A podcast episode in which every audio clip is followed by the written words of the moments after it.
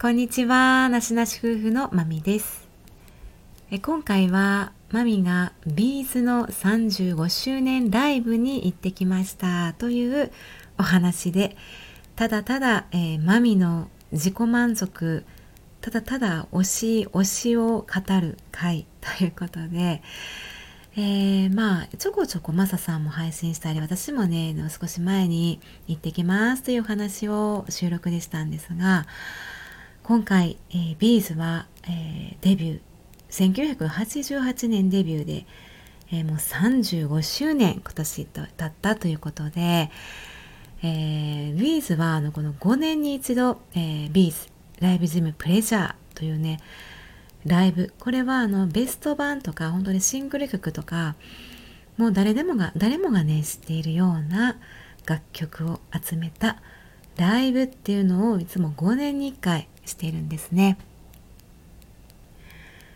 で今回も、えー、2023ということで前回は5年前の2018年火の鳥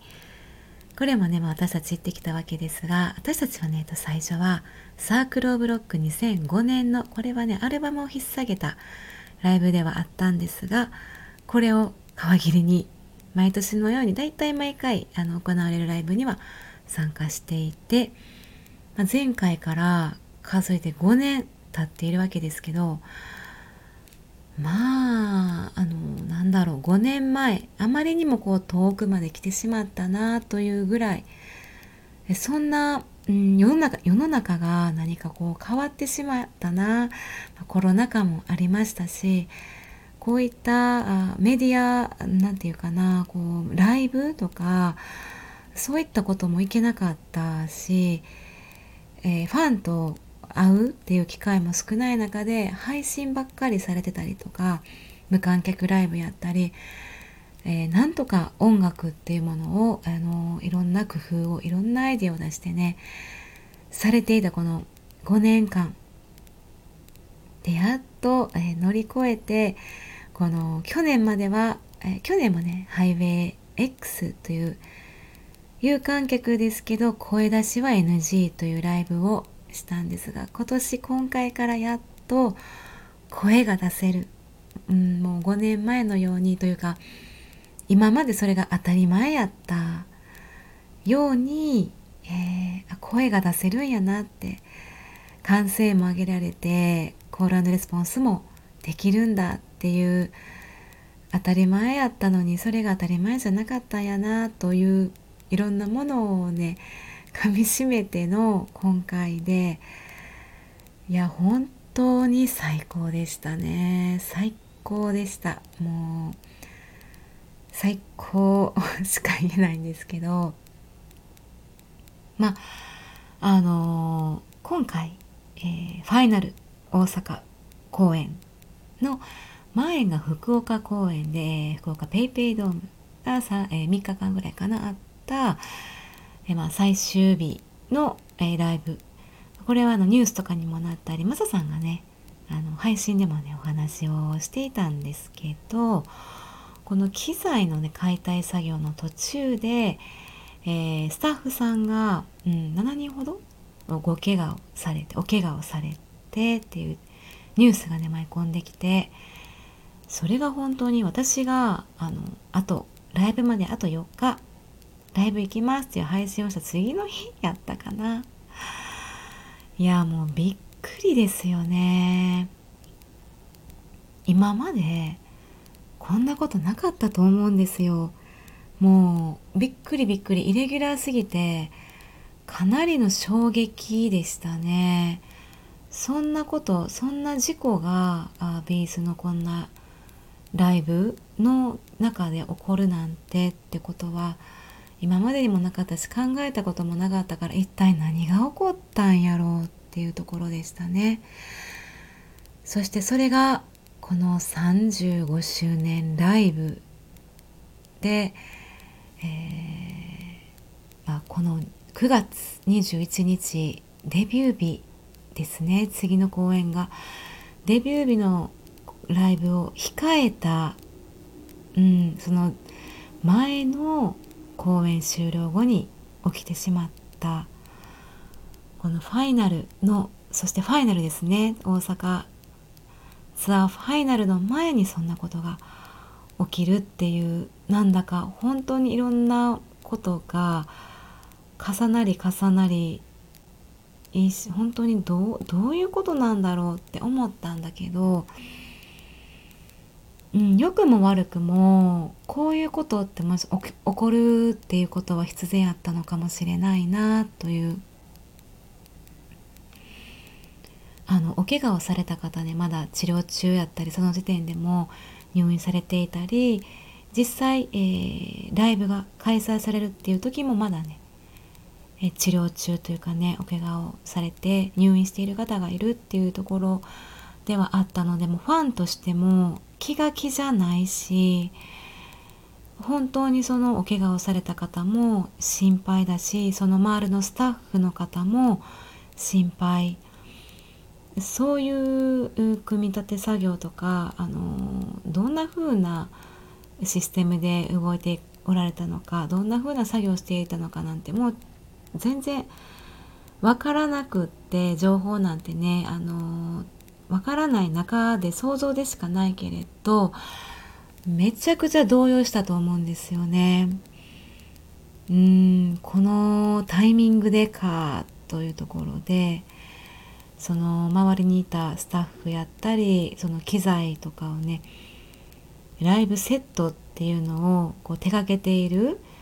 あのこういうお仕事をされている方々もほんまに戸惑ったというかびっくり衝撃やったと思うしでこの、えっと、ビーズとしてのスタッフ側ですよね。一緒にされているスタッフの方とか。でまあ周りにいるスタッフでその何よりこの稲葉さんもね松本さんも稲葉さんも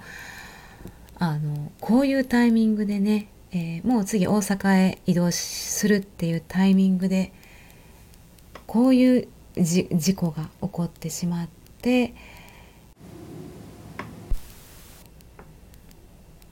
で、えー、警察が入っているっていうところでその原因っていうのも私たちわからないし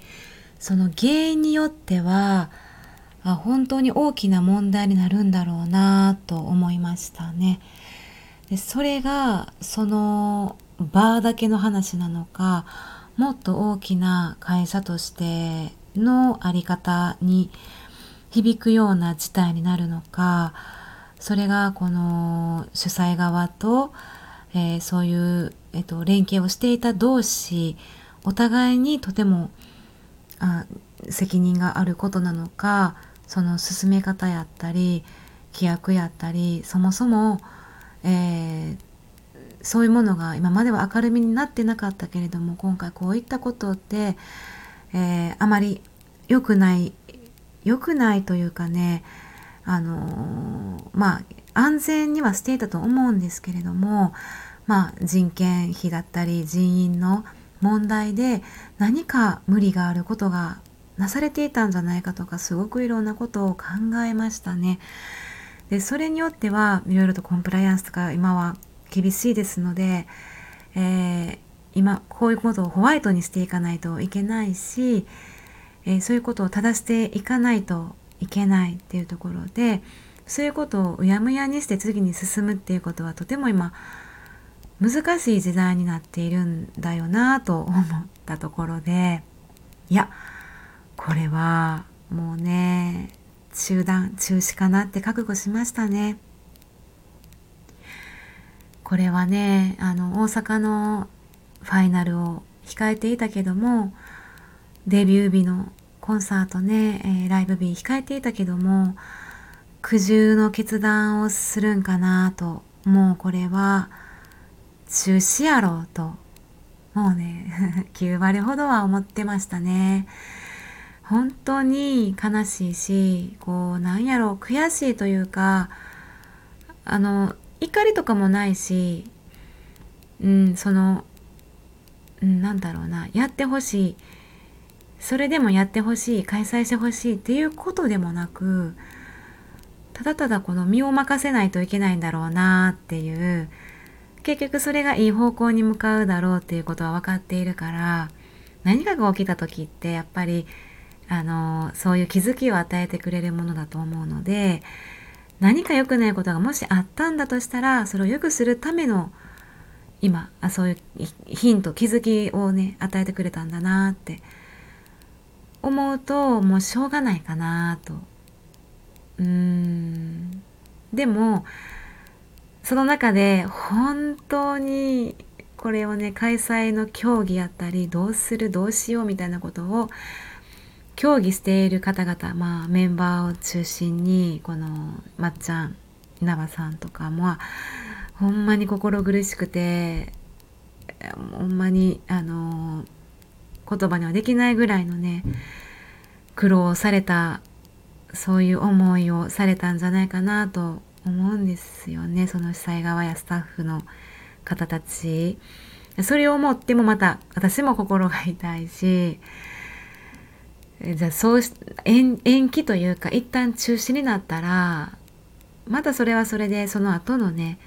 じゃあどうするの？この35周年。この開催されなかった残り3公演をどうするとかね、まあ、今回の稲葉さんのボーカル稲葉さんの体調不良やったりあと台風であの中止になったりっていう公演も、まあ、あっていろいろあったんですよねこの今回のツアーでは。いろんなことが起こるなっていうツアーってうんすごく残念感はあるんだけれども何かこれがこの35周年なんだろうなっていうふうになんか腹をねくくってたんですよね。なんか自然と。まあまあいいだろうみたいな感じで。中止でもまた絶対やるさってこの2人ならまたやってくれると思って待とうと思いましたよね。いつでもまた開催してくれるだろうしこの逆に言うとねこの幻の35周年ツアーファイナルツアーになるだろうとね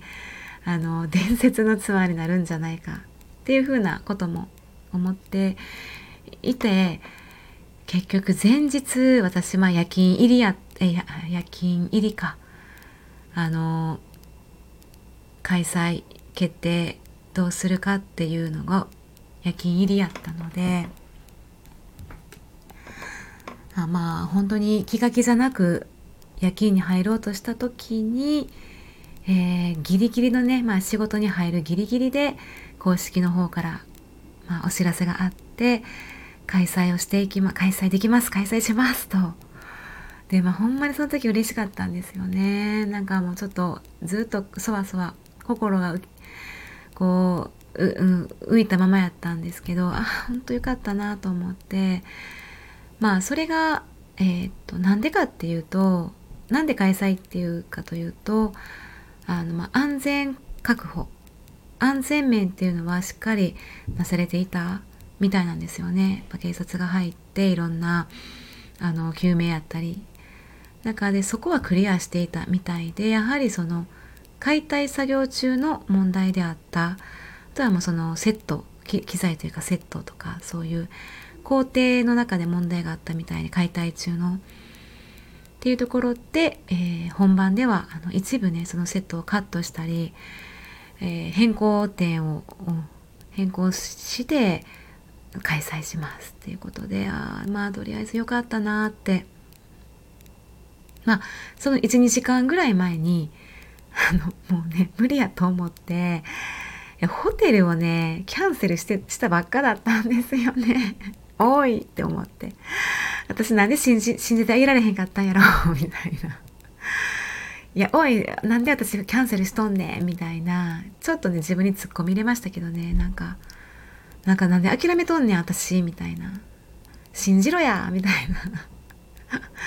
ちょっとそこは自分も残念に思いつつ、まあ、次の日にはねホテルをまた別のホテルを入れ直しあの予約をし直して、まあ、それはそれで事なきを得たんですがまあ本当にあのすごくこの決断をされた決断をする上で難しい決断やったやろうなって思います。いろんな意見もあるだろうし賛否両論とかいろんな立場の人間もいるしそれこそお怪我されている方々側の立場もあるし中で働いてるスタッフ側の立場が一人一人の思いがある。ファンはファンの思いがあってとかね。それいろんな見方がある中で本当に大変ななんでこんなタイミングでこんなにねあの困難な 状況に立たされているだろうこのメンバーとかスタッフさんたちはねいやほんまにまずは感謝なんですけどほんまにあの心折れただろう骨が折れただろうなと思って感謝しつつもあの申し訳なさもありねあのちょっと泣きそうになるぐらいではあるんですけどまあ本当にありがとうございますという感じですね。まあそういったことが今回のライブ前に 起きてしまったと。まあライブ前私たちのね大阪の前にまず一難あったということでで今回この大阪私は初日ですね。大阪ヤンマースタジアム長い初日9月21日ビーズのライブ日に参加したんですけどももうそれはそれはそれはそれはとてもねイレギュラーなライブでした。もう今までになかったライブでした。もう濃すぎて濃すぎて、えー、何が濃いというとねまああのまあファンとしては、えー、正直、えー、これはもう伝説の野外ライブになりました もうイレギュラーすぎる、えー、最高の、うん、もう人生で一度あるかないかというぐらいの、えー、幸せなライブでした。いやー、もう私こんなことになるなんて本当に目にも思っていなかったぐらいで、えー、これがね、まあ何日か経った。今でも、うん、なんか本当にしみじみと思うんですけどね。まあ、今日はね、あの、まったりとお話をしていこうということで、まあ自己満の自分のね、記録用でもあるんですけど、ちょうど、えっ、ー、と、いつだろう、いつかで、昨日、おとついかな。まあ2日前ぐらい、その24日にまあ千秋楽を迎えて、えー、無事に、えー、このライブツアー、35周年ライブツアーを2人とも終わられて本当にお疲れ様でしたって感じなんですけどその後でお二人のコメントですね終わった後の松本さん稲葉さんのコメントを、まあ、公式さんからねこう本人さんあのみんながねあの、まあ、お二人かお二人の写真付きで、えーと、 Welcome to 大阪のいろんなねヤンマースタジアムで過去のいろんなあのアルバムかシングルのあのいろんな写真をペタペタって貼ったこのボードの前に立ってこうポーズとっているお二人の写真と、まあ、このそれぞれの言葉がもうジーンときて幸せって思いましたけど、まあ、ちょっとかいつまむとあの、まあ、松本さんはあの今回のねこの「スターズっていうタイトルについてるんですけどもライブジムプレジャースターズ。えこのスターズ、えー、もう野を越え山を越え谷を越えて、えー、今宵で千秋楽となりましたっていう風な表現をされてまして。で、えー、稲葉さんの方は、えー、こう言ってますね。あの嵐のデビュー記念日を過ぎたらなんだか急に秋の気配が漂い始めましたね。って。最後の最後までいろいろなことがありましたが今日の最終日、えー、ビーズの、えー、音楽がしっかり届くようにぶっ倒れる覚悟で、えー、まあ、こういうふうな感じで続いていく言葉をね、あの発信されています。あ最後にねこれ何があってもこれが人生。って深い。このね21日のまあ実際ねゲリラ豪雨だったんですよね。もう雷雨豪雨、うん、線状降水帯が大阪にやってきて。まあほんのものすごい体験をしてしまったわけなんですが。まあそういういろんな経験が終わった後にこのね稲葉さんが言う「え何があってもこれが人生」って。皆さん一緒に輝きまくろうではありませんか？ってね「We are all stars」とねなんかもう。深い。めっちゃ響きましたね。本人あのお二人がねほんまに野を山を越え谷を越えてなんだろう今までのプレイじゃなんかこんなツアーあっただろうかっていうね。本当に何だろう。なんか本当にお疲れ様です。無事にね、えー、最終まで乗り越えられて本当に良かったなって思うんですけどまあ昔過去ではこのゲリラ豪雨で中断したライブはありましたね。でそれが2000年の本当にまあ有名ですけど千葉マリンスタジアム千葉マリンのあ2000年の豪雨ライブで、えーと、あれもラブファントムやったかな途中でもう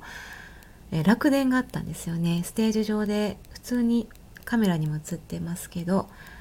え、雷雨で雷が落ちてスタッフが怪我をしたみたいで、えー、もう、うん、スタあの中断せざるを得ないっていう伝説のライブっていうファンの中ではもういいもう言われて 言い伝えられているというその時点で、えーと、もう残り2曲で、うん、心苦しいんですけどほんまに申し訳ないんですけどもう精一杯残り2曲を歌い切りますのでっていう、えっと、MC をね稲葉さんがされて後にも先にもそういうことはねなかったのでうんで今回がまあ簡単に言うと、えー、途中ライブが始まって途中で、えー、雨が降り出してそれがあ滝のようなもう豪雨。嵐まあ嵐ですね。すごく風も強かったんですよね。強風も吹いていて、えー、すっごい大きな雨粒。でもう、えー、島には滝のような、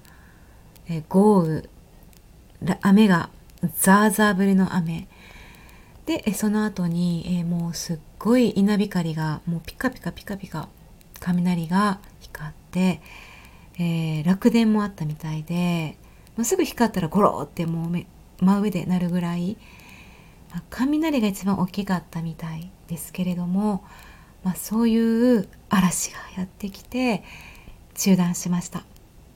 でなんとそこから避難をねしたんですね。うん。で大体、えー、1時間20分ぐらい。15分20分とかそれぐらい。大体結果的にトータル1時間20分ぐらいの中断をしてから再開をした。というわけで今までにこんなことがあっただろうかっていうライブではあったんですけどまあその成り行きもそうなんですけど私としては一ファンとしては、えー、野外ライブビーズの野外ライブといえば雨。雨風。えゲリラ豪雨、えー、台風。雷みたいな。何でも来るんですけど。いやもうねこれは B'zのお二人なのか稲葉さんなのかもう雨おえ雨男。雨男っていうのはねもう B'zのファンの中ではよく知られていてまあ野外スタジアムといえば雨。で雨の中のライブ、えー、 B'zの野外ライブといえば雨に降られて雨に濡られ濡れながらあもう一心不乱に、えー、バンド演奏してビーズ、えー、ギターボーカル雨の中で歌いきっているあのお二人っていうのがもうめちゃくちゃかっこいいっていう。まあ、雨は本当につきものであのほんまにねお客さんとか、まあ、お二人もですけどすごい大変やと思うんですけど雨の中。大変やと思うんですけどあの雨のライブを見るたびにもうしびれるんですよね。あの、なんかもう生命力が 言葉にするのは難しいんですけどもう数しか出てこないんですよ。出る言葉も表情もあの、動きもその飾飾る飾ることなんてできないぐらい、まあ、自分たちもですね。もうあのここ心の奥底奥底から出てくるなんかもうその一心不乱に あのやっていますみたいな。うんなんかもう人間みたいな。人間を見れるっていうのかな。すごい私は是非とも私もビーズが雨の中で歌っているところをもうライブで見たいっていうのはなんとなくずっとあったんですよ頭に。昔からね。だけれども今回はそれはマジで思ってなかった。マジで今回はもう直前のその事故で頭がいっぱいでそれに気を取られてしまっていましたね。でそれからの開催にこぎつけての安堵感。でもう高揚感と幸福感って楽しみでであの当日はねもうもう夏日というぐらい暑くって晴れていたんですよね。太陽がギラギラしていて、えー、けれども予報では夜雨予報が出ていたんですけどなんとね私たち、えー、レインコートをね、えー、なしカッパなしガールとかしていまして。レインコートはね持ってなかったんですよね。でまあ会場に入ります。で、スクリーン上に断続的にこうなんか字がねスクリーンに映し出されていろんなあのお知らせやらお二人の言葉やらが流れていくんですけどそこで、えー、今回のあ今夜の大阪降水確率は90%で出てちょっとみんな笑うっていう感じだったんですけど、まあ、その時でも風はとても吹いていたけれど晴れていたんでほんまにこれ雨降んのみたいなほとんど青空空が広がっていたからいやえー、っていう感じであもうほん、うん、なんかちょっと他人事みたいな感じでした。そんなこんなでまあ、今回の開催自体大阪危ぶまれていたライブが開催されてでいろんなねこのツアーでいろんなことがあったんですけどだから本当に私たちとかファン、うん、もみんなそれぞれがいろんな思いで参加していたと思うんですよね。でこのね私たちは5年ぶり、え、でもね、4年ぶりか、2019年のダイナソーっていうライブを最後やったので、うん、4年ぶりの、いや、ライブやべえみたいな。えー、ちょっと夢みたいですけどね。いや、なんかもうすごいワクワクして、わーわーって感じで、えー、よっしゃ、始まるって感じでしたね。まあ、本当に今回私は何にもネタバレを見ずに、普段からねいつも毎回そうなんですけどセットリストも見ないしどういう演出をしていたのかも見ないしあまりね追いかけないんですよね。それまでのビーズのツアーとか、えー、今ではね昔と比べてみんな SNS 上で発信しているからそれも見ない。インスタとかツイッターとかも見ないし何にも私情報を入れてなかったんですよね、まあ、そんな中でえっとまあ、なんと私たちとっても、えー、席がですね今までに珍しい、えー、アリーナ席の前から前から A ブロック B ブロック C ブロックでこういう風にアリーナ席前からね数えていっての B ブロックの6列目で数えていくとね21列目でしたでこれってその表情がすごく見えるかいうと見えないんですけどあのねあ笑ってるなとかあの、こういう表情してるなっていうのはわかるぐらいの近さ。体はがっつり見えるぐらいのめっちゃ近くって「え最高やん!」って言ってて「いやもうご褒美やね」っていうぐらいの近さで、えー、でまあ始まっていきつつやっぱり最初ね1曲目終わった後大体まあ稲葉さん MC とか始まるんですけどあの一発目 MC ではあの皆さんニュースでね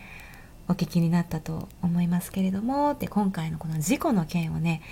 あのご心配おかけしてすいませんっていう感じで、まあ、稲葉さんがいつも MC をするんですけどそういうあの頭をね下げることから始められましたね。でこういうライブっていうのがねいろんな人のあのスタッフあのライブを設営する人たちとかいろんな協力を経て、えー、多くの人たちの力で成り立っているこのライブっていうのが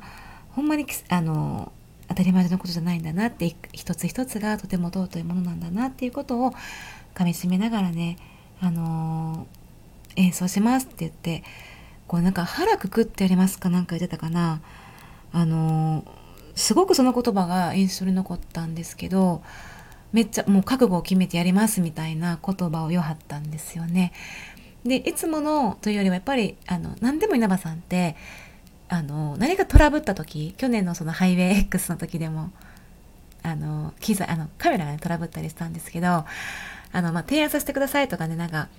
ファールに投げかける時って稲葉さん素の言葉でやっぱりねそのその時の稲葉さんのそのその場での言葉で話すのであの演出ではない MC の喋り口調というか本当にまあ謝られている、うん、あの感じで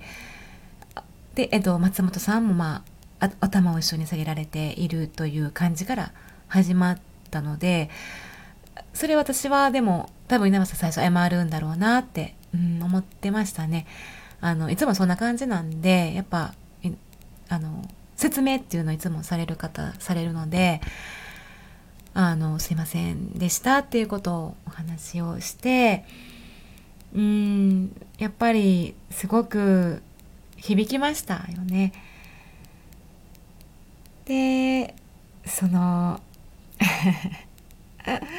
いつもあの B'zってまあちょっと歌1曲目とか歌った後にえコールレスポンスみたい B'zの B'zのって言って B'zの LIVE-GYM にようこそっていうのがお決まりなんですよねあの毎回のライブでで稲葉さんがビーズのって言ったら観客が「ウェーウェー!」っていうので、まあ、そういうのがお決まりのいつもの始まりタイトルコールみたいなね始まるでみたいなやつで、えーと、私もね何にも、ね、ネタを仕入れてなかったあの情報何にも知らなかったからそこでなんか演出があったみたいなんですけどでもねいつも演出入れるんですよ。てかコントみたいなするんですよねお二人って。いつもこの B'zの B'zのライブにようこその時に何がするんですよ。だから何にもないことなんてこの十数年ないんで。なんかなんか入れたがるんですよね。なんか地味な小小道具とか入れてきてなんかようみんなわからんようななんか小道具みたいな。2人の表情みんなようわからんようななんか なんかまっちゃんとね一緒にね。でそれでちょっとクスクスっと笑って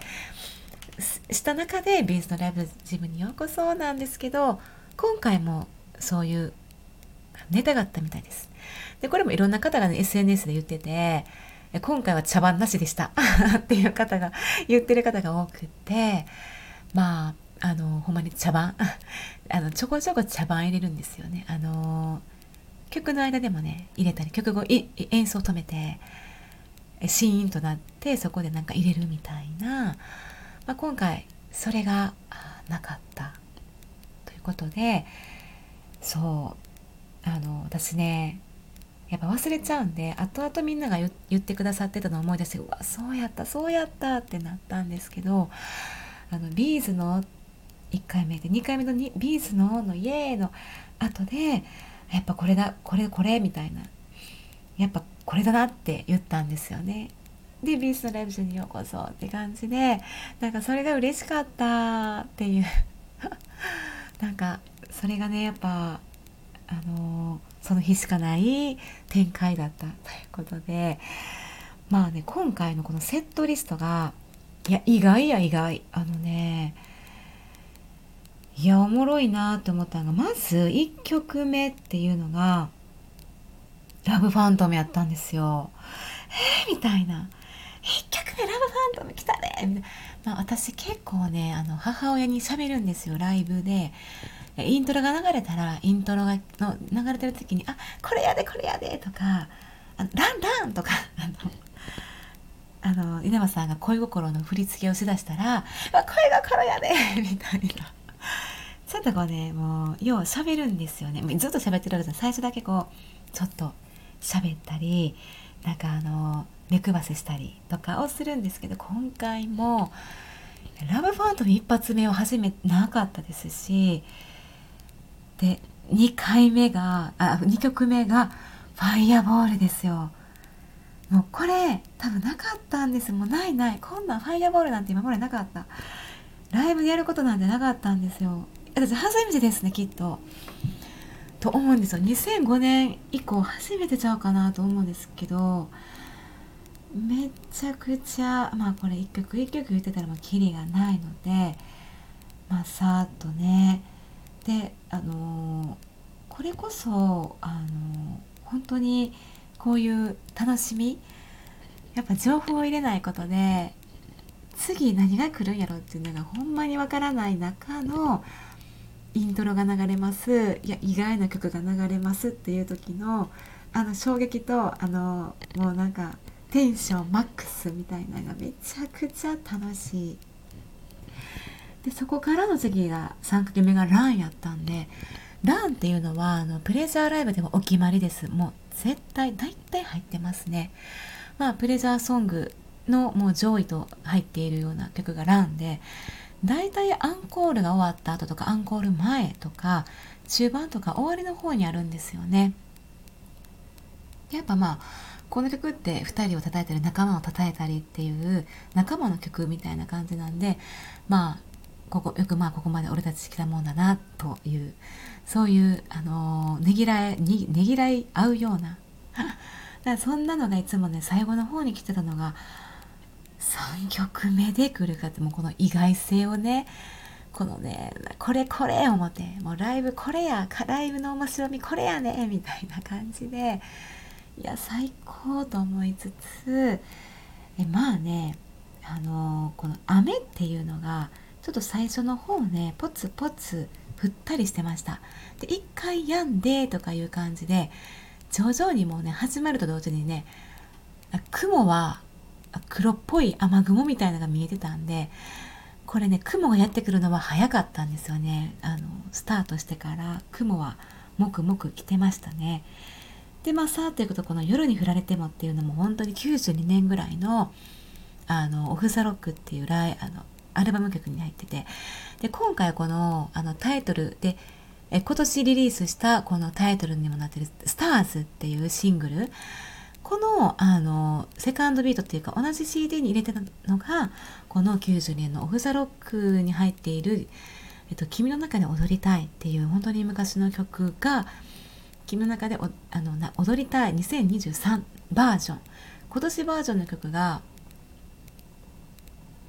えー、っとあった、えっとあのリリースとして入っていて、まあ、同じアルバム曲の中から多分この「夜に振られても」なんですよね。で、えっ、ー、とね、そう。で、あとは、まあ、ギターキッズラプソディっていうのもあったんですけど、これも本当にそのアルバムの中に入っているオフ・ザ・ロックからちょっと今回出してきている感じこれもなかったこれ一切今度今までになかったあのプレジャーライブでも普通のライブでももうないようなレアな曲をこうぶち込んでくるのであのもう歓喜歓喜 もうめちゃめちゃテンション上がるんですよね。であまあねちょっとこのギターキッズラブソディっていうのは後で話しますけど今回ねまあこういう集団避難っていうあの押しがあの時間がね押してしまったりその中断期間があったことで5曲カットされたんですね曲が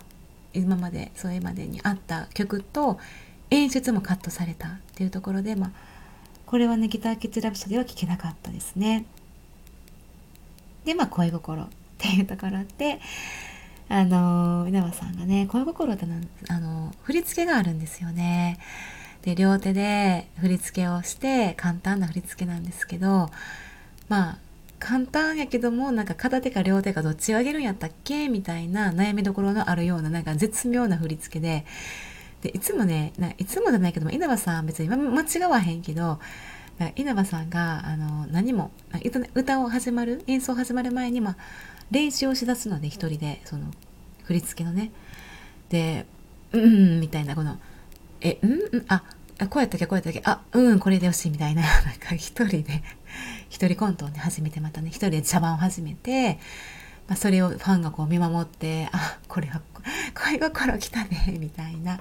流れになってこう、まあ、笑うみたいな感じで。で、まあ、やっと稲葉さんが一人茶番が終わったところで、えー、よっしゃみたいな感じで、イントロが始まりの恋心が始まりのまあ楽しいですよねあのこの辺は。でまあ一部と全部も始まりのまあねこの辺りは全然まだあの雨降ってたかな。うんポツポツは降ってた感じはしますね。でネイティブダンスもうん来たなと思って。あのー、これはね、あの、ベースから入るので、大体ベースのソロが始まったら、あこれネイティブダンスで来るんちゃうかなっていう感じで、で今回のベーシストさんもあの女性の方でめちゃくちゃパワフルでめっちゃうまいんですよ。で海外でもね、活躍されてる方って、めっちゃくちゃかっこいいベーシストさんで、そのパフォーマンスが大体その、いろんなね、それぞれのあのキーボードでもベースでも、あのドラムでも、もう見せどころがいっぱいあって、その曲の見せど見せどころはこのギターとかベースドラムっていうのがあるのでそこで、えめちゃくちゃかっこいい見せ場があってまあやっぱり来た。やっぱりネイティブダンス来たっていう感じででね思ったのがあのもうねこのあの公式、えっと、運営側は分かっていたはずですねこれ中断になるって。でえっとねおそらく、えっと、もう線状降水帯っていうのが大阪の上にやってくるぞっていうのを読んでたはずやし降水確率90%なんでこれは絶対中断入れなあかんで中断したら、えー、その時間のええー、ともうなくなってしまうでできる曲が減ってしまうっていうのも想定内に入れた植えて、これね、切ってるんですよね。もうすでにこのですね、ギターキッズラブソディを切ってますね。で、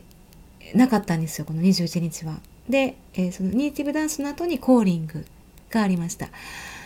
もうまあ、コーリングも定番、えー、プレジャーでの定番で、もう最高の、あの、最後の方、最後のね、サビというか、あのー、えっと、これもね、うちらが結構ファンが、あの歌うところで、ここ数年ちょっと数年前からいつもやらないそれまではやってなかったけれども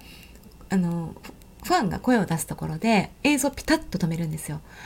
で、えっと、一回稲葉さんがファンの声を出す前にあの煽るんですけど煽ると同時にピタッと演奏を全部止めるギターも何もかも。でだからファンの声だけで歌っている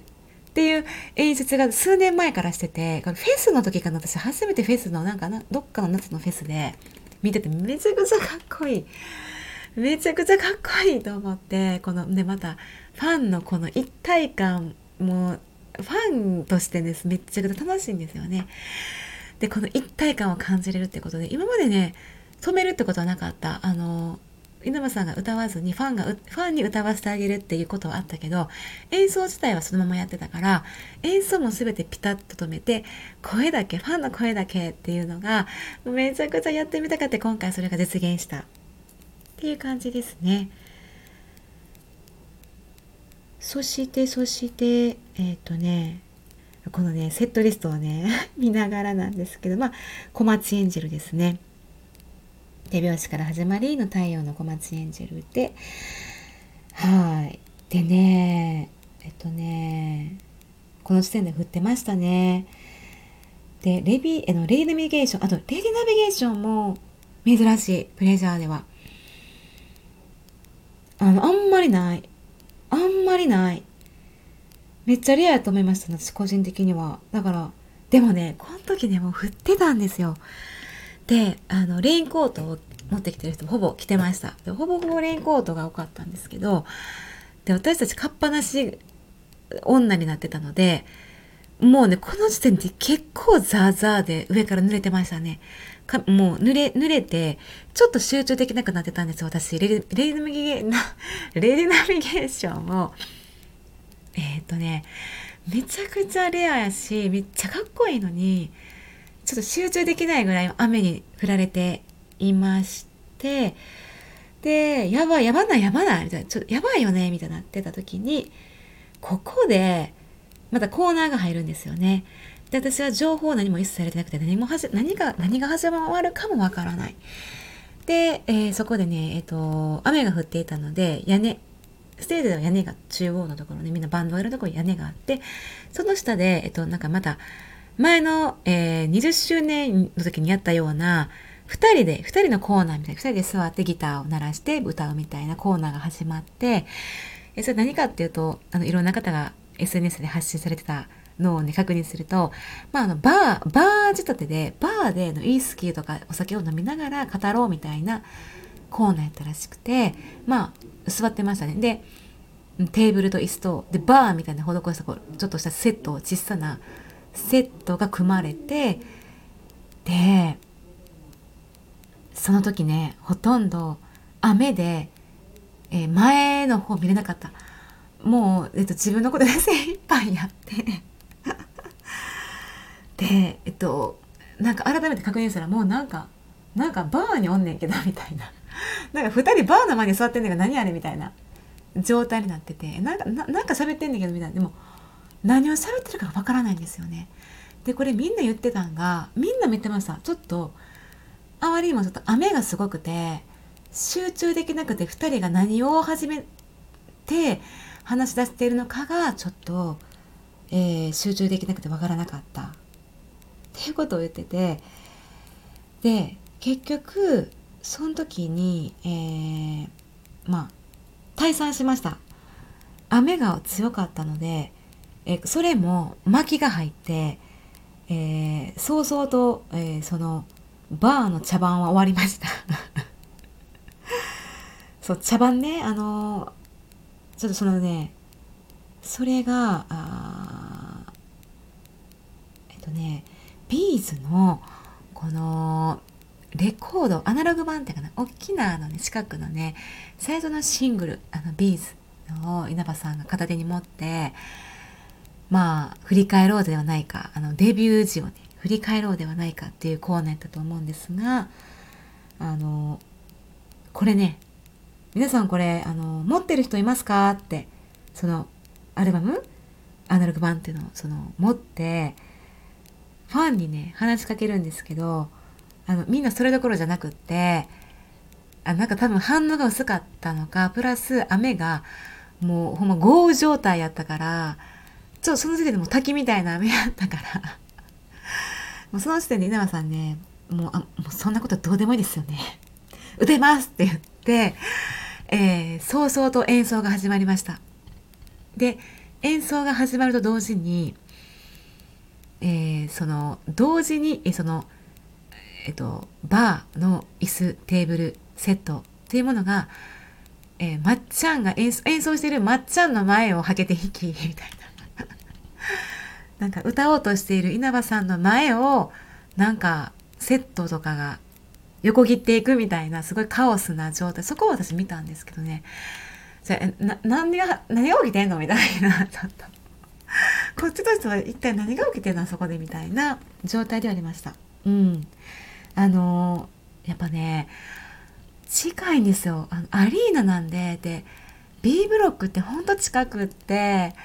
もうその姿がね、肉眼で見えたのが本当に素晴らしかったんですけど、まあそんな中でも、またこれがこれがレアな曲ビッグですね。これはね95年のめちゃくちゃ売れたあのルーズっていうこれもめっちゃくちゃ売れたみたいでルーズっていうアルバムの中に最後の方のに、えー、ビッグっていうねあまあ、これは大体弾き語りで、まあ、まっちゃんがあの相変わらずな僕らみたいな感じでまっちゃんがギターを弾き稲葉さんが歌うみたいな曲で、えー、まあ、流れで言うとこの曲が終わった後に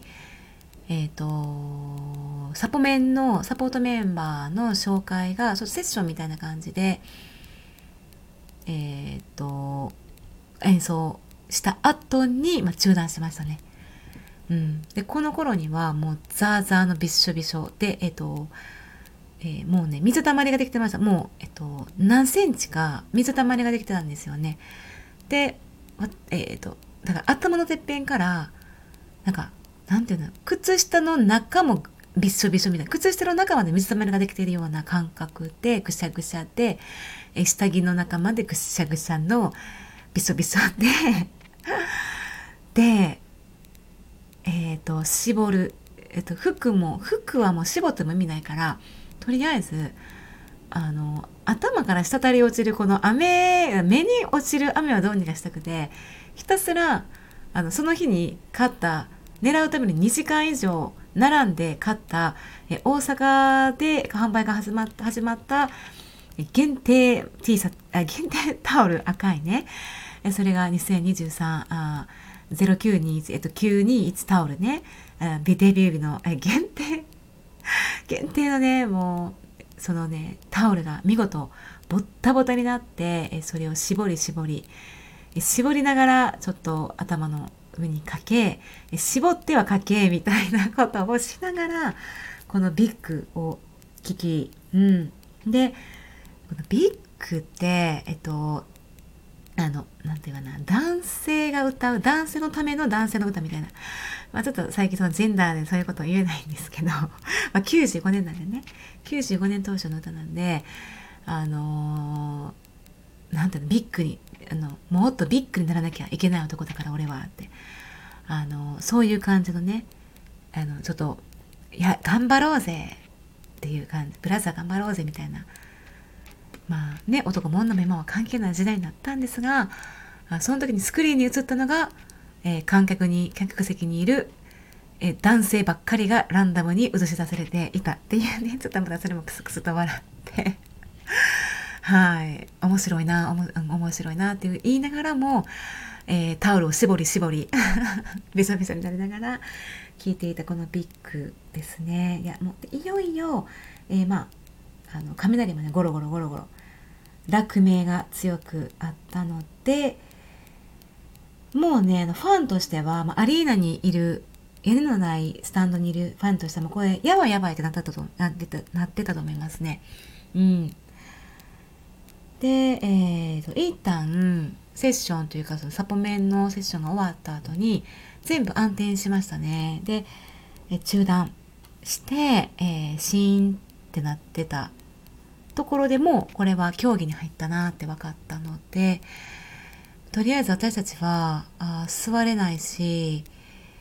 みんな立ってましたけどその間も豪雨はずっとあのやまなくってまあ途方に暮れるってこういうことなんやなって。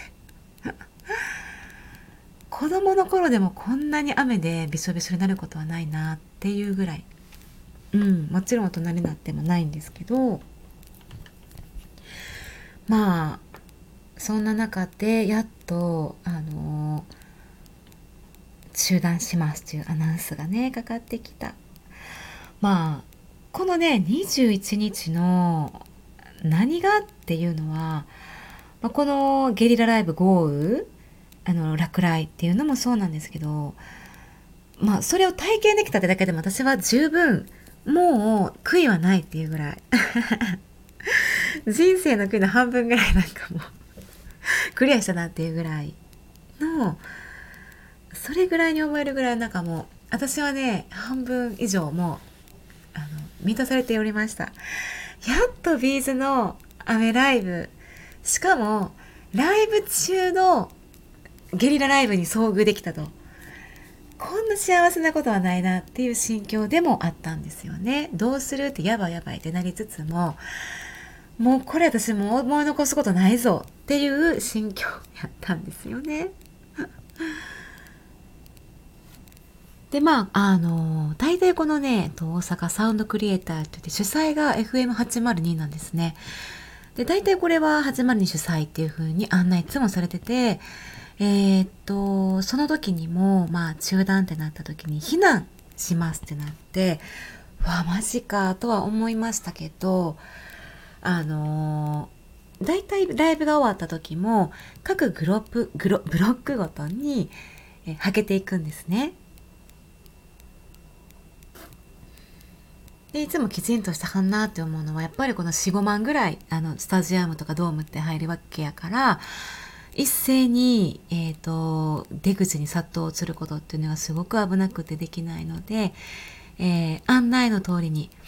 あの何何ブロックの方々とかねスタンド何ブロックの方々っていうふうに案内でいつも退場をねするんですが今回それがこの避難の時にされたということでまずねでもスタンドの、え、後ろの方はあ屋根があったんですけど前の方はね屋根がなかったんでスタンド席の屋根のない方々は屋根のある上の方に、ね、奥の方に避難してくださいってなるほどなって。うんでアリーナ席はもうどこも屋根はないので避難場所っていうのがこのね、えー、会場のスタジアムの外にねこう避難場所があるっていうことでご案内するのであのブロックごとにまたご案内していきます。えまずは何ブロックからっていうふうにもうなんか退場する時やみたいなこんなイレギュラーなことないんですよね。でまあ私たちも前の方だったから結局ステージの横からのゲートから履けたのでえー、退場する時もステージの方からあの履けることなんてなかなかないし、ステージ裏にかかるんですよね、そのゲートの方が。だから、なんかもういろいろ、なんだろうね、いろんなことが、えー、未知で、あの、これこそ、それこそ流されるままには、流されるままにだったんですが、全てが未知でしたね。で、このステージの裏も、なんか、あ、こうなってるんだな、みたいな。でもそういうことよりもまず、まあ、自分の体の状態っていうのが一番ねもありえんことになっていると。言いながらそしてどこに連れて行かれるんだろうかと。でここ出たらうんそんなこんなたくさんの人たちが入るスペースもないんじゃん。って思ったんですけど、えー、このうんヤンマースタジアム長井の本当に隣接したところにサッカースタジアムがあったんですよ。こう淀子桜淀子、えー、スタジアムであの芝生のねピッチのあのあるサッカーのスタジアムがあってそこにね避難しましたね。であのスタンド側は屋根があるのでみんなスタンドの方にうん順番にゾロゾロゾロゾロ行って避難しましたね。いやなんかそれこそいろんな気持ちが悩ませにはなるんですけどまずはまあ残念は残念、うん、中断っていうことが残念は残念。でまずは自分のこのありさまがどうなんかもううんなんか生まれて初めてこれからもないだろうなっていうなんかレアな自分みたいな 状態やなっていうのとでまあ雨のライブで中断ライブにその体型のど真ん中私今いるっていうなんか心の奥でなんか熱くなってる。なんか一人テンション上がってる。うん。すごいことになったぞこれみたいな。のとあとはまあまあ、最悪のケースというか中断中止になるかもしれないっていうこれ中止かな。うん。でもそれでも中止だったとしてもまあもうこういうライブに参加できたっていうこと自体が私にとっては後にも先にもない、うん、なんかもう壮絶な経験にはなったなっていうことでもう一つも悔いはないんですけどえー、まあこの状況何みたいな感じではあって何回かね言いましたよ。あのちょっと待ってえこれライブ中やんな？これこれライブ中やんな？これライブ中ですみたいな。えこれライブ中なん？えどういうこと？みたいな感じでは言いましたね。うん。まあ結局そして、えー、ライブ、えー、中断していた時間がだいたいまあ1時間20分ぐらいということでまあ再開しましたけれどもねその頃には雨がほとんど止んでましたね。なんか素晴らしいまあ予報を見ながら天気予報を見ながらではあったと思うんですけどここまでね大阪の空がねなんか都合よくねなんか、うん、爽やかになってなんか風もいい具合に吹いてとかね雨も上がってみたいななこんなタイミングよくまた雨止むみたいな感じでさっきの何やったみたいなぐらいの感じになりうんあのすごいご判断をされたなという心境なんですよね。もうまずこの開催されるかどうかっていうところで一つ大きな山を乗り越えまあいろんな見えない苦労の中でやっとこぎつけたこの大阪公演ででまたこんな状況またこんな中断しますっていうで中止になるかもしれない。うん。やっと乗り越えたのにそのうん思いやったり努力っていうことも虚しく中止させられるのかっていう、うん、なんかそういった気持ちがすごいんですよ。気持ちの揺れ幅が。なんか気持ちがこうネガティブではないんですけど何て言うか今までにもかつて経験したことのないぐらい、うん、すごい場にでこのデビュー日のね。このビーズのいる場にお二人がねこのいらっしゃるこの場でこんな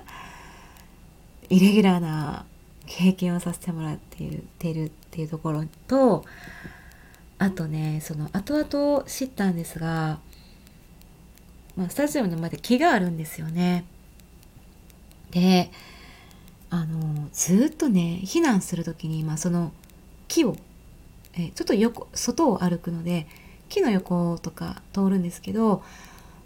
まあ落雷があったのもあってスタッフの方があの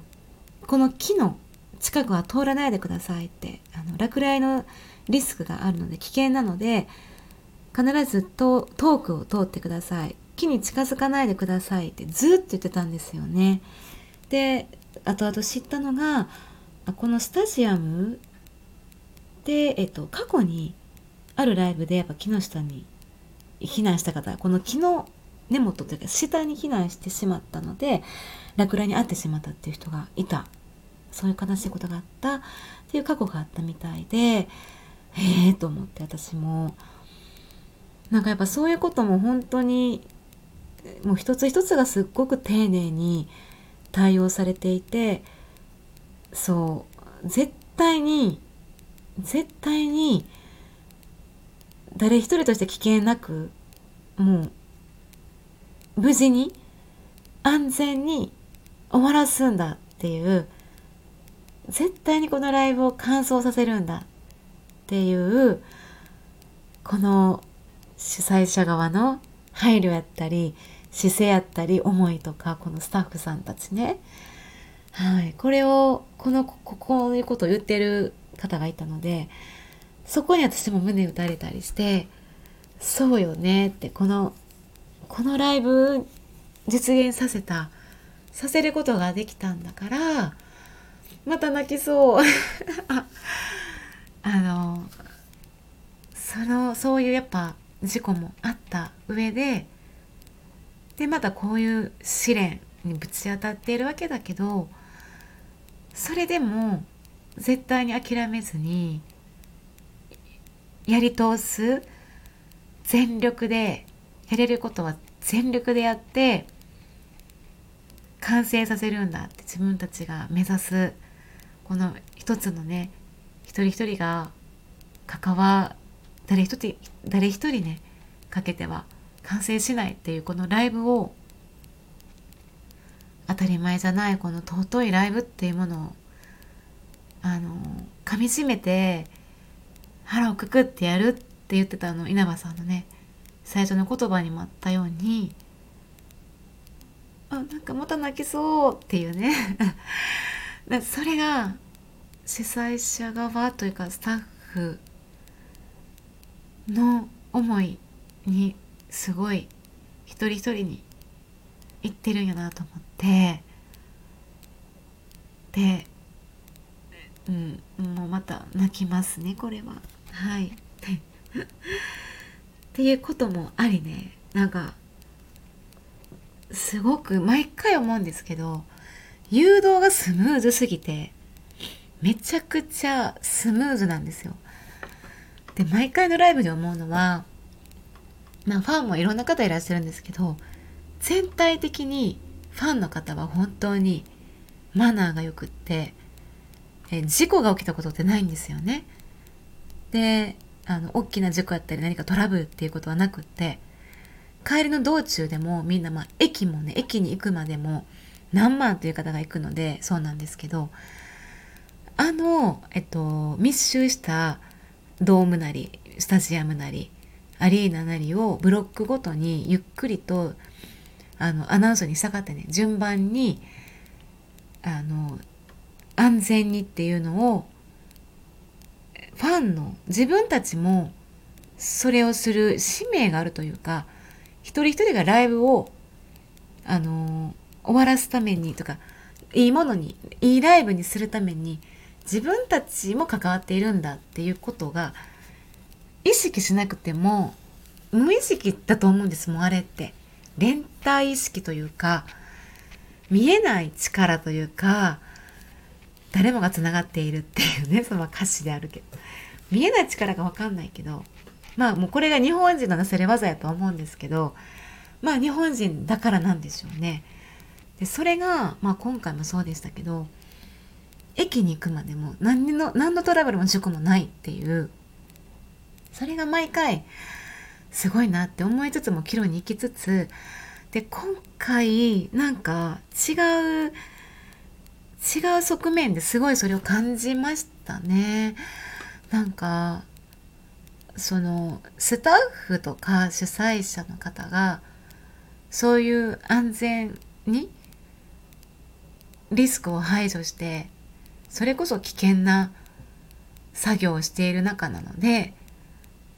もう当たり前のことやっていうふうにしていると思う上でそれでも何度も何度も自分たちで絶対に安全第一でやってくださいねやろうねってことを毎回言ってるんですよ。あの毎回のライブでも毎回のツアーでも言ってて今回はもう事故が起きてしまった後なのでもう一回初心に戻ったはずやしそれに真剣に向き合っててるはずなんですよね。だからあのその途中の避難やったりっていうそのすんごい丁寧なのとスムーズでおそらく想定内やったからこの中断します避難しますっていうことも、えっと、ライブの時間に組み込まれていたとしたらじゃあこの、えー、何の曲を省くって言って何の曲をカットするっていうのも、えっ、と、まあ、パターンとして決めていたはずやと思うんですよ。じゃあ今回は A パターン、今回は B パターンでいこう。で、このパターンでいくとしたら、えっ、と、この曲とこの曲を外して、演出もここカットして、次これいこうねって。だから、その用意周到さというか、あの、それは、あの、当たり前なことかもしれないんですけど、なんか終わってから冷静になってまた気づいたというかですっごい自分たちには考えもしないぐらいのすごい覚悟と信念というか、うん、松本さんも稲葉さんもスタッフも主催者の方もなんかそんな中でのこのライブなんやなみたいな感じなんですよね。すごいなんか当日なんてそんなこと思う余裕もなかったですけど何日か経って思いますね。だからイレギュラーやしあのみんないつもと違う人間になっているというのが言う言うのとか正しいのか稲葉さんも松本さんもいつもと違うんですよ。っていうともまああのまあこれは笑い話とか笑いあのみんな笑いって感じ言ってるけど稲葉さんめちゃくちゃ早口やったんですよ。めちゃくちゃ早口で。であの余裕があって飾っているまあ余裕があって飾っているっていうのも変だけどそんな感じじゃなく演出してます感じゃなくって本当に数が出ているようなあの感じあの巻いてます。もう必要な言葉だけファンのみんなに届けるべき本当に必要な一番大切なことだけを凝縮して伝えてますっていういいいいこともそのあのごめんねとかね心配することもいろいろあったのでなんかそんなすごく人間味のある言葉を素の状態で,、えーと、で時間が限られている中でであのうーん何て言うかなあのすごく稲葉さんで丁寧。しゃべ MC ってすごく丁寧やしあのほんまに心を届けようとしている姿勢があの本当にこれライブ行かないと見られない稲葉さんの姿であのそのライブでは見られないそのお二人の姿稲葉さんの人柄っていうのは絶対にあのライブでしか見れないんですよね。でその稲葉さんいつものそのライブでの稲葉さんでもなく あのねやっとこのライブにライブを実現できた。そこからのでももしかしたらこれ中断になるかもしれないよ。もしかしたらファンにまた危険ファンの人たちを危険に合わせるかもしれない。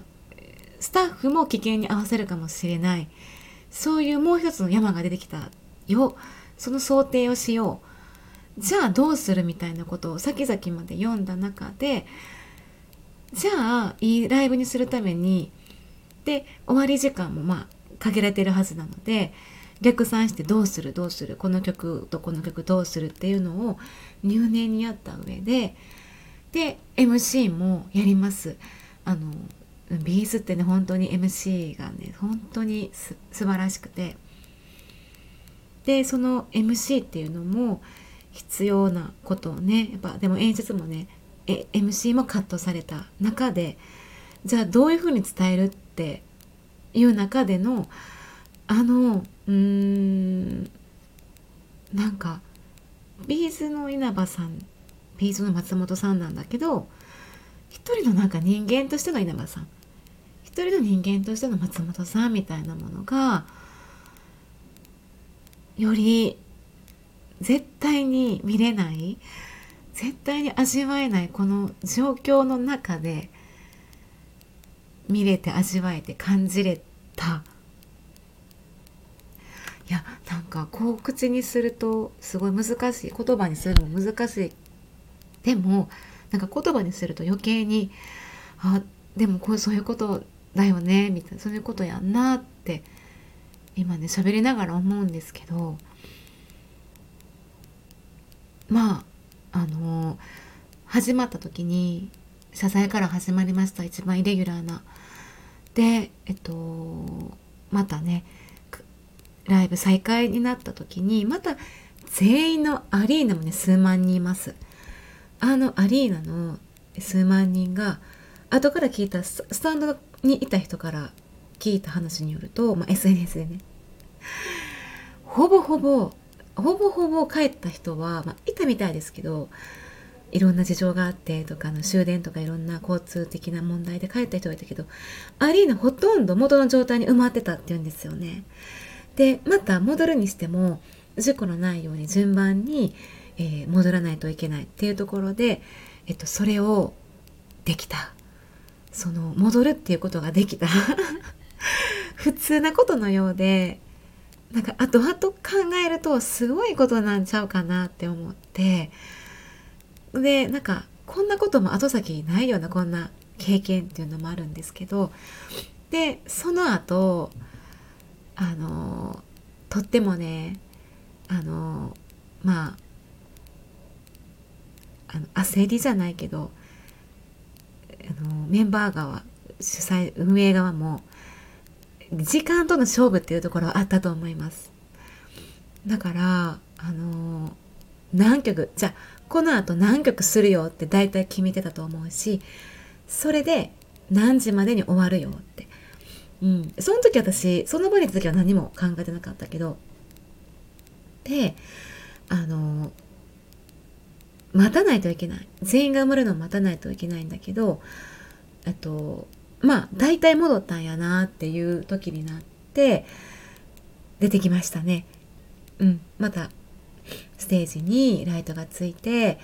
えー、とまたライブ再開。その頃にはもう雨もすっかり止んでました。すっかり止んでね。あの避難していた間にも結構風もね吹いてた中で結構ねなんかもう半分ぐらい乾いてるんちゃうかなっていう感覚でした。自分の体がね。自分の体が半分ぐらい乾いている感じでえみんなでレインコートもほぼほぼもう脱いでいる状態で再開して、えー、一発目の MC 稲葉さんがえっとねいやなんかあの出たり入ったりさせてしまってほんまに本当にごめんねって言ったんですよね。でもう今までのライブでなんかそんなことをそんな MC も聞いたことない MC みたいなそんなことを言うねライブもないし、えー、まあそうね謝罪じゃないけどごめんねとかね言うことも想定内ではあったんですけどだかごめんねってあのいつもねあのライブライブ雨ライブですねあのゲリラライブとか雨ライブとかまあ自分たちも濡れながらですけど「大丈夫?」ってすっごい稲葉さんが声かけてくれるんですよね。みんな大丈夫？って雨うん。であのあれも。あの忘れもしない。え2003年の静岡の渚園あれも本当に、えー、雨ライブやったんですよね。はい。あれは15周年ライブで、えー、まさに9月21日デビュー日ライブえー、台風15号が来てまして、えー、15号台風の中でのあ雨嵐ライブ。野外ライブ渚園ライブ。でその10年前93年にもね初の野外ライブと多分初の野外ライブで「ジャップ・ザ・リッパー」っていう筆がプレジャー。デビュー5年目の稲葉さんたちめちゃくちゃ若い5年目には、えっと、そこのでかいね稲さ園で野外ライブプレジャーライブ5年目ライブをやったその10年後にその2003年にやってるんですよね。でその時の DVD のタイトルが、えー、まあ台風15号やったので台風15みたいなね 何のシャレやねんって感じなんですけど、まあ、それがね本当にね素晴らしい。完璧。100点。まあ雨といえば、まあ、ビーズといえば雨って感じですね、まあ、その前にねそ千葉マリンもあったんですけどまあ本当にあの稲葉さんもねその時に言ってたのは雨が雨がガンガン降っていますと。なんて素敵な渚園って。よろしくねみたいな。まあ挨拶みたいな時かな。まあ、ぶっ倒れるまで頑張りますって。今回稲葉さんもね、あの、最後のツアーの千秋楽の前に本当にまあなんかぶっ倒れぶっ倒れる覚悟でやりますみたいなかな言っててなそういう感じのことをうん。とりあえずまあビーズとしては雨どころでは大丈夫。雨は慣れてるんですよね。雨のライブは別に普通みたいな感じだけど今回は、えー、雷がやっぱり危ない。落雷があったのと結構稲光があったのであのやっぱ落雷を心配しての避難やったというところが大きかったみたいですね。でまあ再開して、えー、結局ですね、えー、この時点で残り30分ぐらいやったみたいです。終わりまでね。その時分かんなかったけど、なので、えっと、それで、えアンコールはなし。いつもアンコールはああるんですね。あの、ビースのライブは。で、一回、あのー、ありがとうって言って挨拶してはけた後に、えちょっと、えっと、間がある、あの時が、まあ、ウェーブとかしたり、えっ、ー、と、みんな、ちょっと休んだり、ちょっとアンコールあって、その後また出てきて、始まるんですけど、今回はもう、私たちが避難の先から帰ってきたと同時に、うん、始まって。で、めちゃくちゃ稲葉さんがもう謝ってくれて、みんな大丈夫って心配してくれて、謝ってくれて、心配してくれてっていう、もうこういう時にしか、あの、あの、稲葉さんが言ってくれないような言葉をいっぱい浴びれて いっぱい稲葉さんが心配してくれて、みたいな。でですね、えー、そこから、えー、1曲目始まった、えっ、と、避難、えっ、と、再会後始まった曲がウルトラソウルですね。もう、もう、なんかもう、今までにない盛り上がりのウルトラソウル。確かに、ほんまに、ほんまにそうでした。で、えっとね、会場の明かりがついてるんですよ、ずっと。うん。で、まあ、そういう演出か、まあ、まだか、こう、変えてきてない人がいたのかわかんないんですけど、ずっとついてるから、なんか、明るい中でのウルトラソウルやし、なんかめっちゃくちゃ楽しい。で、めっちゃくちゃ盛り上がってた。うん。で、なんか、そのみんな言ってますね。すごい楽しかった、ウルトラソウル。からのバッドコミュニケーションですね。で、バッドコミュニケーションも、うんとね、あんまりない気がするんだよね。あんまりなかったかな。うん。すごく、すごい嬉しかったバッドコミュニケーション。めちゃくちゃかっこよくて、あ、えっとね、これがウルトラソウルの間にバッドコミュニケーション挟んだんですよね。そうそうそうそうそう。で、最後にまたウルトラソウルに戻って、っていう中で、次が一生タイムで、一生タイムが、えっとね、めっちゃくちゃ楽しかった。え、あれはなんか特攻か何かしたのか、え、何やったかななんか、一生タイムめっちゃくちゃ楽しくて、一生タイムってめっちゃこんな楽しいんやと思って、はい。で、えっとね、本来なら君の中で踊りたい2023があったみたいなんですね、今回の。そのスターズのリリースのシングルに一緒に入ってた曲があったみたいですけど、これはカットされて、あとツアーモの走りもカットされてたみたいですね。はあ、みたいなね。で、えー、スターズですね。スターズはこの後、えー、It's Show Time などにスターズして、あのね、なるほど、ほんまにええ歌やなって、うん、思った。まあ、今回なかったの、ブラザーフット。あのじえっと、99年ぐらいの曲で、ブラザーフットってアルバムがあって、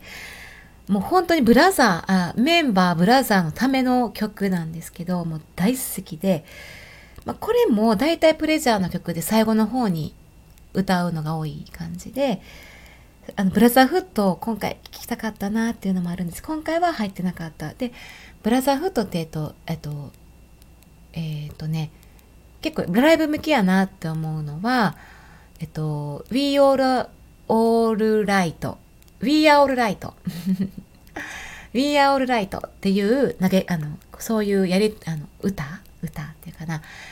そういうのでずっとファンもあの一緒に歌える歌なんですよね。で、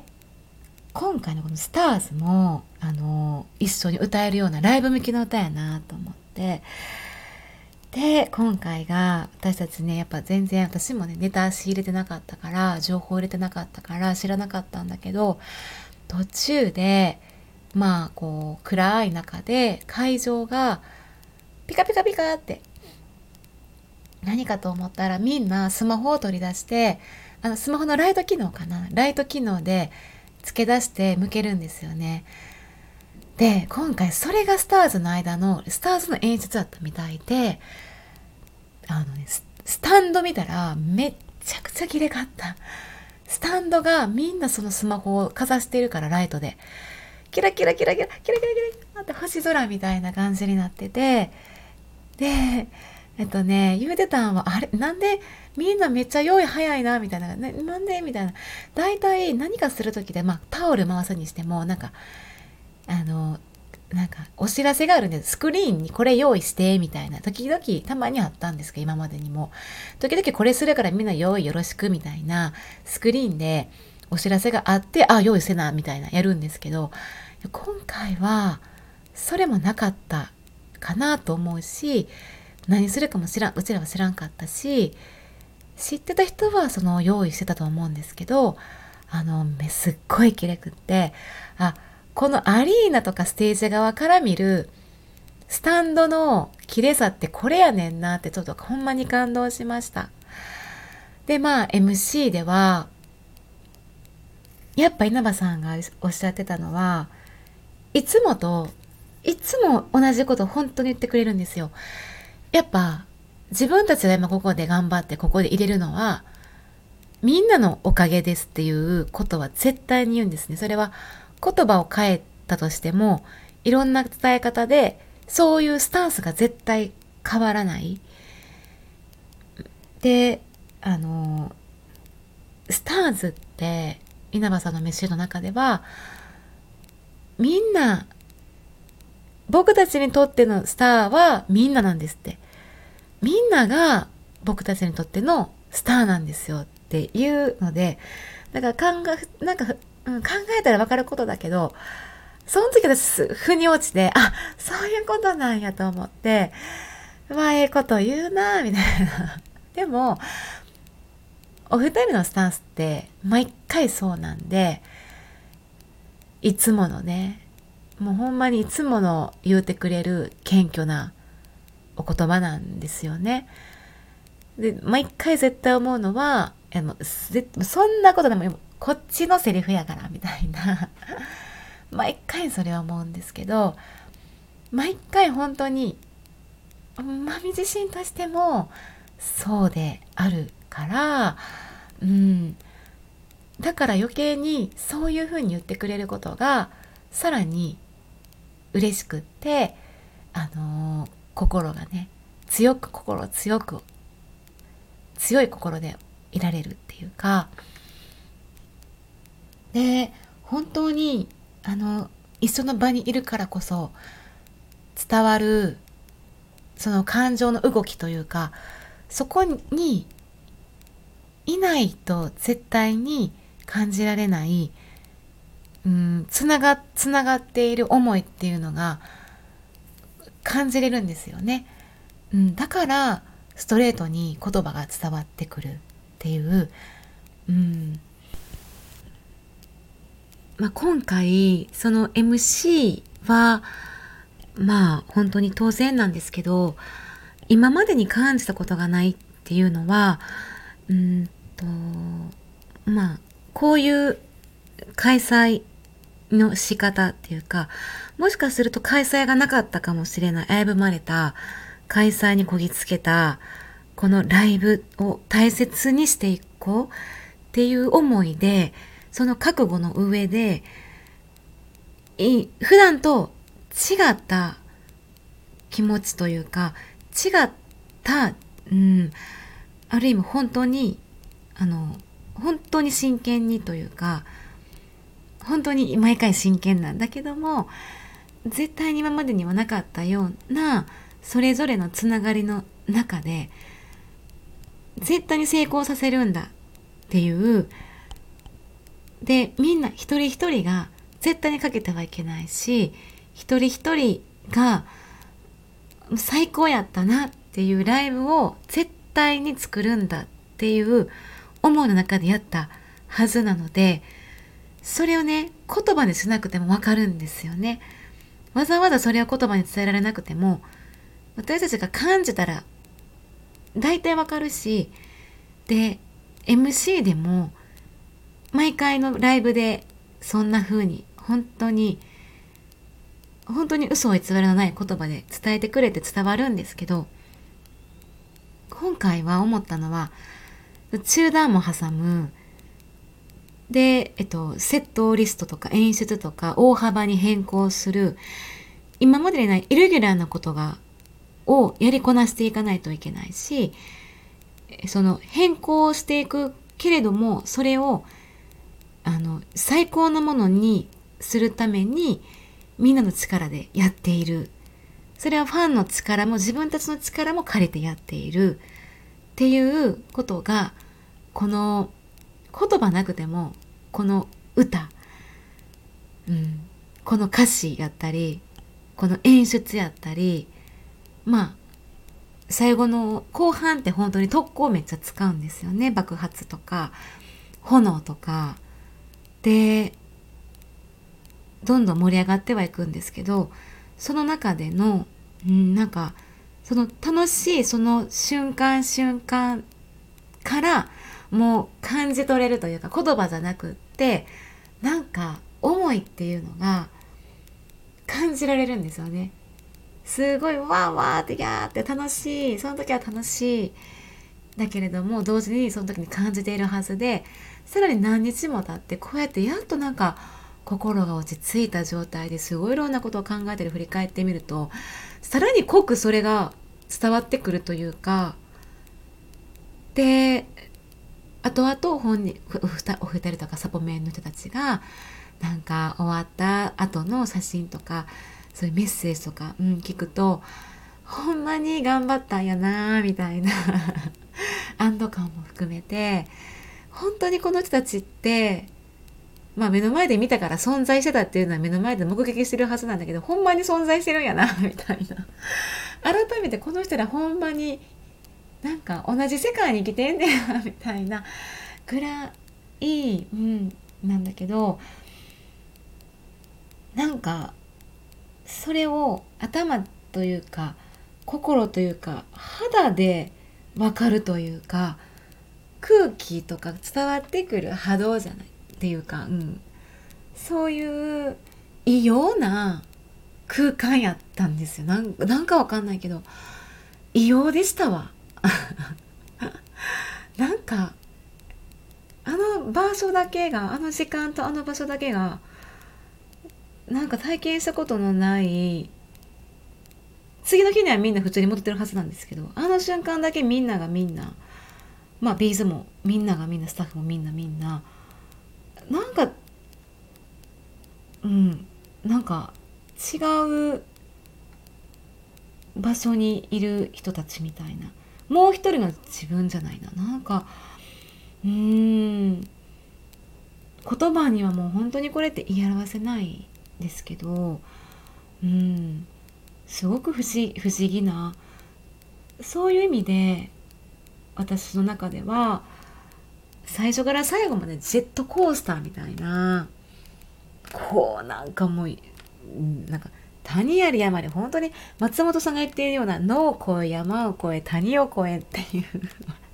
まっちゃんうまいな表現が。なんかそんな感じのまっちゃんが言うような自分もそんな感じになったんですよね。で多分あの空間あの経験というかああいう天候の自然もああいう自然の脅威にもうん、もう何も私たちは対抗できないのでいろんなことがいろんなタイミングとか人為的なことも自然的なことも重なり重なりあってあれが一つの形として なんかあの場に折れて体験できたんやな。何やったんやろあれはみたいな。くらいのだから結局二度とこう味わうことのできないような本当に貴重な体験をさせてもらったんだな。まあ始まりはねほんまに雨ライブにね、ほんまもう、もうビーズがこう、雨の中歌っているライブを目の前で自分も参戦して、自分も雨に濡れて聴いているっていうのがもう体験できたことで、もう、もうそこでほとんどね、私の中ではクリアしてますけども、幸せ、幸せ度がね、クリアできているわけなんですけど、うん、とてもね、なんか今回、そんな風にね、思った方いらっしゃったんじゃないとかと。結局だからそれでおそらくま伝説のライブと言われるであろうっていうことが今、今、まことしやかに囁かれているというこれは千葉、千葉マリン、2000年、2000年の千葉マリンと並ぶぐらい、まあ、後々、ずっとね、語り継がれる日だなというふうに思います。はい。まあ、あの、そうそう、It's Showtime かな違う。そのね、ウルトラソウルとかなんかその辺の時に、まあ、大体恒例の炎が上がるんですけど、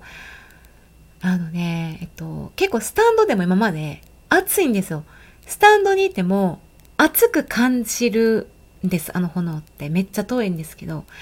それをこの、まあ、アリーナ B ブロックで感じれて、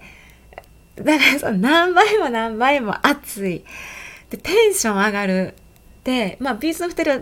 あの、慣れてるからね。その中でも演奏できるんですけど、めっちゃくちゃ暑いのと、テンション上がるのと、それ以上に、えー、濡れていた自分の体が一瞬で、体が一瞬で、あの、乾きましたね。はい。すごい、もう最高でしたね。なんか、乾かしてくれたと思って、いろんな意味で。うん。まあ、そんな意味で最高でしたね。はい。そして、今回のラストの曲は、まあ、プレジャーでしたね。えっと、人生の快楽。これは多分毎回ね、絶対というほど歌ってますね。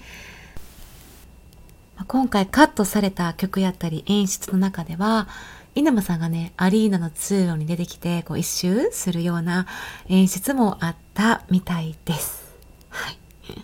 で、あと聞いた話によると、ジャップ・ザ・リッパーをしていたあ、あったみたいなんですよ。で、これは本当に94年とかそれぐらいのブルース調のあのセブ、ザ・セブンス・ブルースの中に入っている曲で、あ、まだ93年の頃、あ、93年か。93年の渚園でジャップ・ザ・リッパやってるので、大好きな曲なんですよ。で、これはレアすぎます。レア、プレジャーライブでやるのも、まあ普通のライブで、まずジャップ・ザ・リッパやったことないし、はあ、めちゃくちゃレアでやっぱこれを削ったんだなと思って、そして、えー、もう、あとはね、えー、Yes Yes Yes っていう歌が、あのー、これがね、えっと、何年か前コロナ禍で、えー、無観客配信の、えー、ライブの中で、リリースはね、してないんですけど、もうこれはすごくいい曲、いい歌詞で、これもカットされて、あとは、まあ、これ、愛のままにわがままにですね、愛まま。うーん、あいままはね、聞きたかった。聞きたかった。これはな、ちょっと惜しかったな。まあ、ジャップザリップ聞きたかったけど。まあまあ、あいままはね、やらないんですよ。プレジャーライブで。これが、ほんまに一番売れたやつ。と当時一番売れたんじゃないかな。いや。ね。で、これが、まあ、カットされました。で、君の中で踊りたいもカットされ、ツアマの走りもカットされました。っていう感じで、えー、まあ、これがね、今回の私たちにとって、この今回の35周年デビュー日ライブにとっては、あ、これが一つの形態というか、完成形？うん。欠けてもないし、何も不足もないんだっていうね。これが一つの正解で答えっていうライブなんだっていうふうにはね、もまあ、最初からそんなふうには思っているので、また巡ってくるさと、こういうことがね、次のライブやらでやりますよと、またね、聞けるよ、生で聞けるし、聞けるよっていう感じで、えー、まあ、最後にですね、稲葉さんが嬉しい言葉をね、言ってくださって、まあ、稲葉さんもね、本当に今回、イレギュラーなライブになりました。って。こんな MC も絶対聞いたことないし、えー、えずっと忘れられないライブになると言ってくれただけでもう私たちファンにとってはもう感無量で感無量です。もうこんなこと言ってくれるだけでもう十分です。幸せ。もう何もいらない。何もいらないみたいなね。である方が言うにはですねあのまあいっつもいいです。また会おうねとか。また会いましょうって。あの最後の MC の時とか。絶対に会うんだぞって。約束だぞって、まあ、これはの2008年の伝説の MC と言われるね。それもまたね、本当にめちゃくちゃええことをね、あの、言うんですよね。あの、走り続けることでね、あの、たどり着ける場所があるっていうことを教えてくれたのはみんななんだよって。で、そういう景色を見てくれ、見せてくれた、そんな僕たちは、見せ見せてもらえた僕たちは本当に幸せですって言って、うん、でも絶対に会うんだよって、あの、また、これからもね、うん、あのすっごいいつもエールをくれるんですよね。約束だぞって。その時は言ってて今回もまたね絶対に見ましょうって、まあ、最後はね必ず言ってくれて、まあ、今回それでその絶対に絶対に絶対に会いましょうって言ってたみたいなんですそれもそこまで私聞けてない。もう覚えてないけど。うん。そこまでね何度も強調されてたっていうことでわーって感じで。本当に、うん、生きていけますねこれだけで。はい、